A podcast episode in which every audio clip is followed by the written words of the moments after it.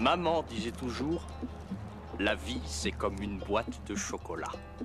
On ne sait jamais sur quoi on va tomber. La première règle du Fight Club est il est interdit de parler du Fight Club. You talking to me? You talking to me? Because baby, I'm not good enough. Yesterday is history. Tomorrow is a mystery, but today is a gift. That is Bonjour à toutes et à tous et bienvenue dans ce nouvel épisode d'un film pour dimanche. Alors aujourd'hui on parle d'un des films les plus, disons, expérimentaux que j'ai pu proposer pour l'instant sur le podcast, puisqu'on parle de A Ghost Story de David Lowery qui était sorti en 2017. Et si le film est spécial, le réalisateur aussi est un peu spécial et un peu compliqué on va dire à situer dans le paysage du cinéma américain, puisqu'il se situe aux deux extrémités de celui-ci, c'est-à-dire qu'il a une carrière à la fois en tant que cinéaste indépendant, avec donc A Ghost Story ou encore avec euh, Les Amants du Texas qui était sorti en 2013, qui était son premier film et qui était déjà avec euh, Rooney Mara et Casey Affleck. Et dans le même temps, du coup, je dis qu'il est aux deux extrémités parce qu'il travaille également pour des immenses studios comme Disney, pour lesquels il a réalisé le remake de Peter et Elliot le Dragon en 2016, dont j'ai entendu beaucoup de retours, même si j'ai pas vu le film. D'ailleurs, j'ai vu aucun autre film de David Lowery, donc euh, tout ce que je vais dire sur son style de réalisation, etc., ça sera basé que sur A Ghost Story, parce que je vais pas parler de films que j'ai pas vus. Et sinon, il a aussi réalisé le plus mitigé, en tout cas un peu plus, euh, un peu moins acclamé, Peter et Wendy, qui était, euh, qui est sorti très très récemment sur Disney+, qui est sorti il y a un mois, je crois, quelque chose comme ça. Et qui est du coup une nouvelle insertion, encore une fois, dans le mythe de Peter Pan, en réinventant un peu l'histoire. Mais comme euh, tout le monde, tous les réalisateurs, j'ai l'impression, ont déjà réinventé l'histoire de Peter Pan. On avait eu Hook de Steven Spielberg, on avait eu le Pan de, hum, du réalisateur de Orgueil et Préjugés. Mais du coup, c'est un mythe qui est intéressant à, à retravailler. Du coup, je pense que le film est intéressant. Je pense que vous pouvez le voir, mais euh, j'ai pas encore vu, donc je peux pas vous dire si le film est très bien ou pas. Mais du coup, dans cet épisode-là, je vais plus m'intéresser au côté indépendant de Lowery, puisque A Ghost Story, ça a toutes les caractéristiques globalement du film d'auteur américain, puisqu'il est produit par le studio A24, studio indépendant qui a produit euh, After Young, qui a produit Midsommar, mais qui a aussi produit le plus connu et plus récent Everything Everywhere All at Once, qui avait reçu euh, l'Oscar du meilleur film, là, il y a. Bah, du coup, ça doit faire 4 mois, 4-5 mois. Et c'est un studio qui a d'ailleurs réussi à se faire apprécier du public juste en produisant des films, c'est-à-dire que c'est devenu un élément marketing de dire que le film est produit par A24, à tel point qu'une partie du public, euh, cinéphile renseigné, etc., vient pas voir le nouveau film de Lowery, de Harry Astor ou de Rose Glass, mais il vient découvrir le nouveau film labellisé A24, un peu à l'image des studios Ghibli ou des studios Pixar, où une partie du public vient pour le studio plus que pour le créateur du film.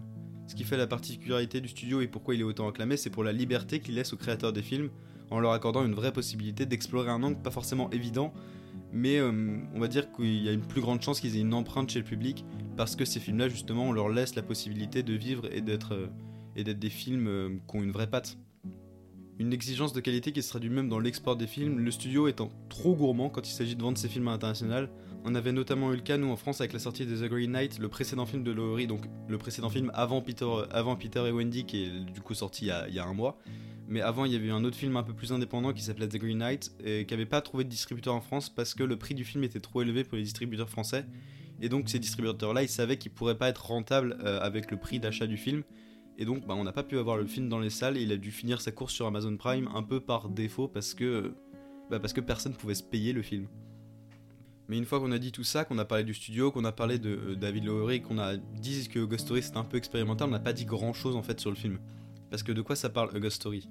Alors le synopsis qu'on trouve sur internet nous dit simplement qu'un homme décède dans un accident de voiture juste devant chez lui. Il revient dans sa maison affublé d'un drap blanc pour revoir sa femme. Il hante alors sa maison et voit le monde changer autour de lui.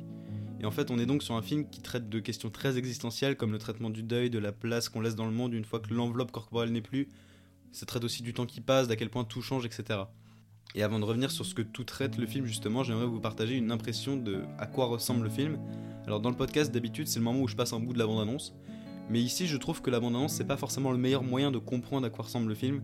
Du coup, à la place, je vais passer un bout d'une chanson tirée du film qui synthétise très bien l'univers dépeint par le film et qui nous plonge dans ce qu'il veut raconter ou en tout cas dans l'ambiance qu'il essaye d'instaurer. Du coup, A Ghost Story, ça ressemblait à ça.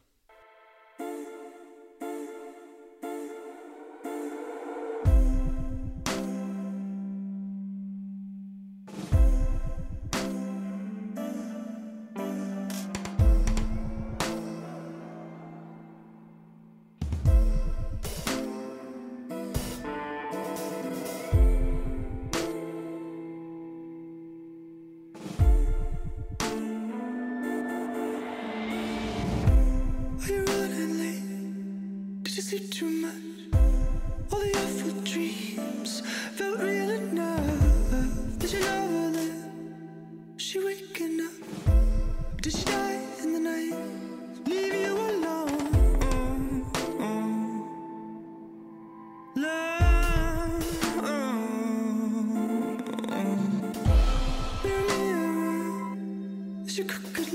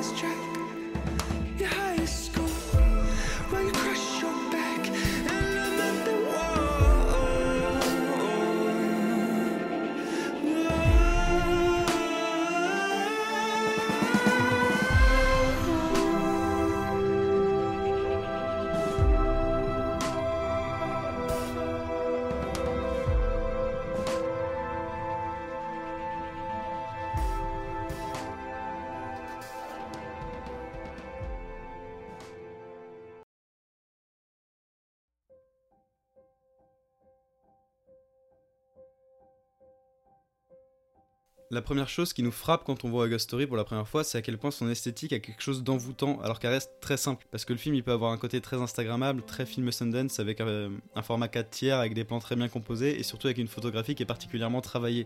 Sauf que le film s'échappe très vite de ce cadre-là pour devenir plus grand qu'un simple film un peu esthétique, un film Pinterest, quoi. Et le fait en utilisant la simplicité, justement. Parce que Ghost peut se permettre de nous délivrer un message extrêmement puissant, nuancé, mais parfois très nihiliste, hein, on va en parler un peu plus tard. Mais parce qu'il utilise une mise en scène de personnages principal très basique. Le personnage principal, donc, qui est le fantôme de Casey Affleck, prend la forme la plus originelle du fantôme qu'on a déjà vu dans toutes les histoires, c'est-à-dire avec un drap blanc au niveau, avec un drap blanc euh, percé au niveau des yeux, et puis c'est tout en fait. On n'a pas besoin de plus de, de plus de fioritures sur le costume du personnage principal. Et ce détail, en tout cas, cette ambition de simplicité, elle est reprise pour toutes les étapes du film. L'équipe de Ghost Story a privilégié continuellement le fait de faire un peu moins, mais pour en dire un peu plus. Ce que je veux dire par la simplicité apparente du dispositif, c'est que ça permet d'avoir une réflexion plus large sur ce qui importe dans le film, qui est son message. L'importance de Ghost Story, c'est le message qu'il veut transmettre. Et pour moi, il y a notamment une scène qui l'illustre parfaitement et qui avait fait une sorte de polémique à la sortie du film, c'est un plan fixe de Runemara qui mange une tarte pendant 4 minutes. Alors effectivement, dit comme ça, ça donne pas forcément très envie de découvrir le film, mais c'est un choix qui a été justifié par David Lowery qui avait déclaré qu'il voulait tester les limites de la concentration de son public. Parce qu'en fait, quand on a une scène presque immobile où on a juste un personnage qui mange une tarte, un fantôme dans le fond qui reste euh, statique et la caméra qui bouge pas en fait, et on a quelques lumières qui changent dans le fond parce que bah, c'est une lumière naturelle donc bah il y a des nuages, ça bouge quoi. Mais en fait, avec cette partie du film là, c'est une partie du but du film qui veut créer une réflexion sur l'amour, sur le deuil et sur le temps qui passe. Et en mettant des scènes où l'action, ou le fait de bouger en tout cas, c'est au 32e plan, on s'en fout quoi. Le spectateur, il peut se projeter dans le film, il peut créer sa propre opinion et sa vision sur ces thématiques-là. Et en fait, la scène de la tarte, c'est l'expression du fait que le film, il propose pas une vision unique de ces thématiques-là, mais il a l'envie que chacun des spectateurs puisse se dégager de ces personnages pour se mettre à leur place. C'est aussi pour ça qu'on a des personnages principaux, donc ceux de Casey Affleck et de Ronemara, qui sont aussi peu caractérisés. On sait jamais vraiment qui ils sont, d'où ils viennent, qu'est-ce qu'ils font dans cette maison du sud de Texas.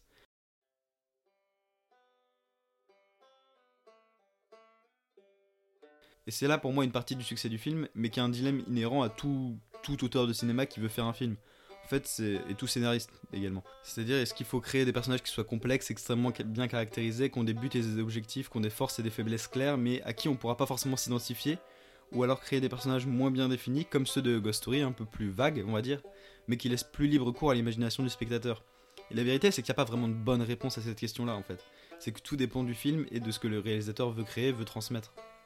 Mais en parlant d'identification aux personnages, j'aimerais parler rapidement des acteurs parce que c'est pas forcément le plus important dans le film, mais il y a une justesse dans leurs interprétations que je trouve parfaite. Si le plan de la tarte marche, et que je trouve que c'est un des plans les plus importants du film, si le plan de la tarte marche, et que pour moi c'est un des plans les plus importants du film, c'est parce que Runemara elle a cette capacité un peu inexplicable en fait, c'est une capacité qui tient à son, à son jeu d'actrice, mais aussi à sa personnalité euh, d'humaine, je sais pas trop comment le dire, mais bref, elle a une capacité à attirer toute la lumière d'une pièce, une capacité un peu magnétique de ralentir le temps d'une scène. Ce qui a besoin parce que pour faire une scène, euh, une scène d'un plan fixe avec que elle qui mange une tarte, en termes d'action, faut qu'elle puisse capter de l'énergie et faut qu'elle puisse, euh, faut que le regard quand même reste sur elle et qu'on n'ait pas envie de décrocher complètement. Et si tout le film marche autant, c'est que toute la peine de notre fantôme, il fonctionne et nous touche parce que l'amour entre Casey Affleck et Rooney Mara, il semble réel. Et en fait, on a l'impression que c'est vraiment un couple qui fonctionne, qui s'aime et que et que qu'il y a de l'amour en fait. Parce que pour qu'il y ait de la tristesse, pour qu'il y ait du chagrin, faut qu'il y ait de l'amour avant. Mais Ghost Story, c'est un film aussi plus dense que juste la réflexion que je vous vends depuis le début, parce que étant donné que c'est un film de fantôme qui voit le temps défiler devant lui, on a aussi des vrais moments horrifiques où la présence de nouvelles personnes au sein du, foyer, de son espace à lui, lui est impossible.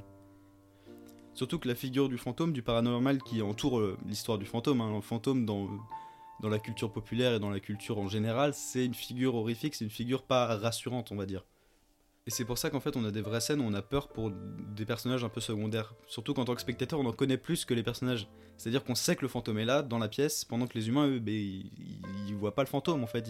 Ils, perçoivent des bruits, ils perçoivent des mouvements, ils perçoivent un coup de vent, une assiette qui tombe, un objet qui tombe et qui fait un bruit sur le piano, etc. En fait, nous on est plus conscients et là où l'ORI il a une intelligence, c'est qu'il nous plonge dans les yeux du fantôme plus que dans les yeux des personnages secondaires. Et c'est important de comprendre que Ghost Story, c'est pas un film juste doux, c'est pas une réflexion théorique sur euh, la vacuité du temps, etc. Mais c'est bien une forme de, il y a une forme de violence en fait dans le film, presque de cruauté, de tristesse infinie.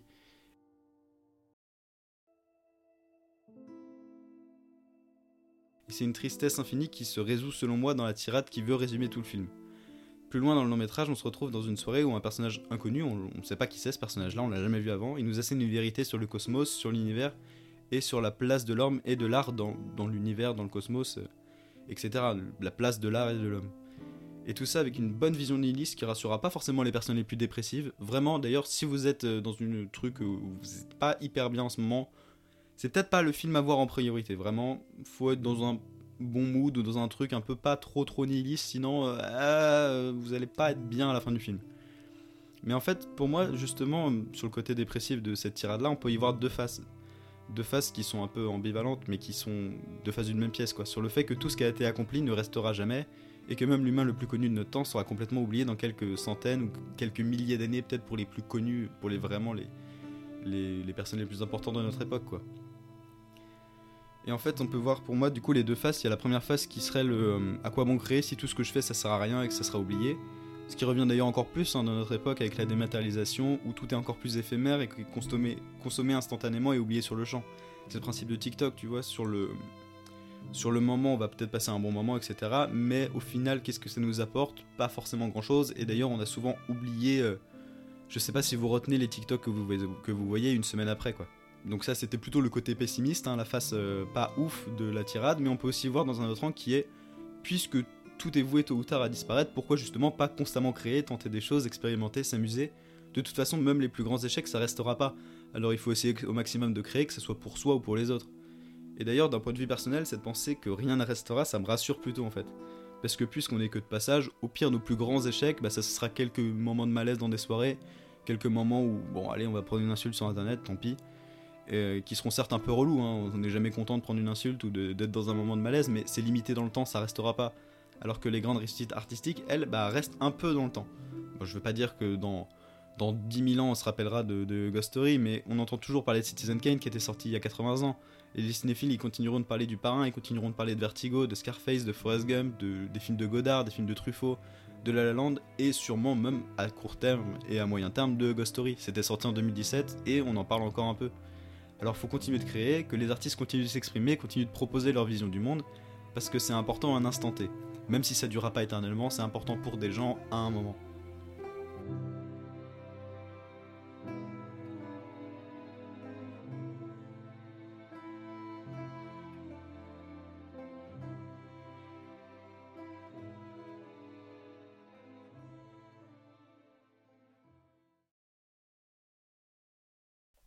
Merci à tous d'avoir écouté ce nouvel épisode d'un film pour dimanche, j'espère qu'il vous a plu.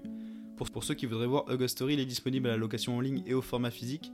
Alors vous allez peut-être avoir un peu de mal à le trouver parce qu'il n'est pas dispo non plus sur toutes les plateformes, mais euh, si vous arrivez vraiment pas à le trouver, n'hésitez pas à aller dans la bibliothèque, la médiathèque à côté de chez vous, puisque personnellement c'est là où j'ai pu le prendre pour le revoir et pour euh, faire cet épisode. Et c'est toujours un bon moyen, je trouve, de, pour aller explorer sa, sa cinéphilie sans avoir à dépenser euh, énormément d'argent dans des DVD, dans des Blu-ray ou dans des locations en ligne qui peuvent parfois aller jusqu'à 7-8 euros pour juste voir le film. Franchement, la médiathèque et la bibliothèque, c'est un bon moyen de, de voir des films sans avoir à se ruiner, etc. Surtout que je sais que tout le monde n'a pas les moyens de dépenser 15-20 balles dans des abonnements euh, au service de SVOD ou au service de VOD tout court. Mais si vous avez d'autres idées de films qui pourraient être intéressants, que vous avez vus et que vous aimeriez avoir un épisode dessus, euh, bah, je vous invite à les mettre dans les commentaires du podcast si à un moment donné je trouve, parce que je dis ça toutes les semaines, mais je crois qu'il n'y a toujours pas disponible les commentaires sur, sur les plateformes de podcast, mais je vais trouver à un moment donné. Sinon, si euh, vous voulez vraiment euh, que ça aille vite, bah, il y a le compte Instagram du podcast qui recommande un film par jour et dont le lien est dans la description de cet épisode et où là je recevrai vos messages, donc euh, n'hésitez pas à, à aller dessus. Sinon, le podcast a également un compte TikTok que vous pouvez aller découvrir si vous préférez avoir des images avec le son pour comprendre à quoi ressemble le film en plus d'avoir une petite description orale de ce que c'est. Sinon, si le podcast vous plaît, vous pouvez le noter, le commenter, le partager, ça m'aidera vraiment. Et sinon, moi je vous dis à dimanche prochain pour un nouveau film. Oh, and in case I don't see you, good afternoon, good evening, and good night.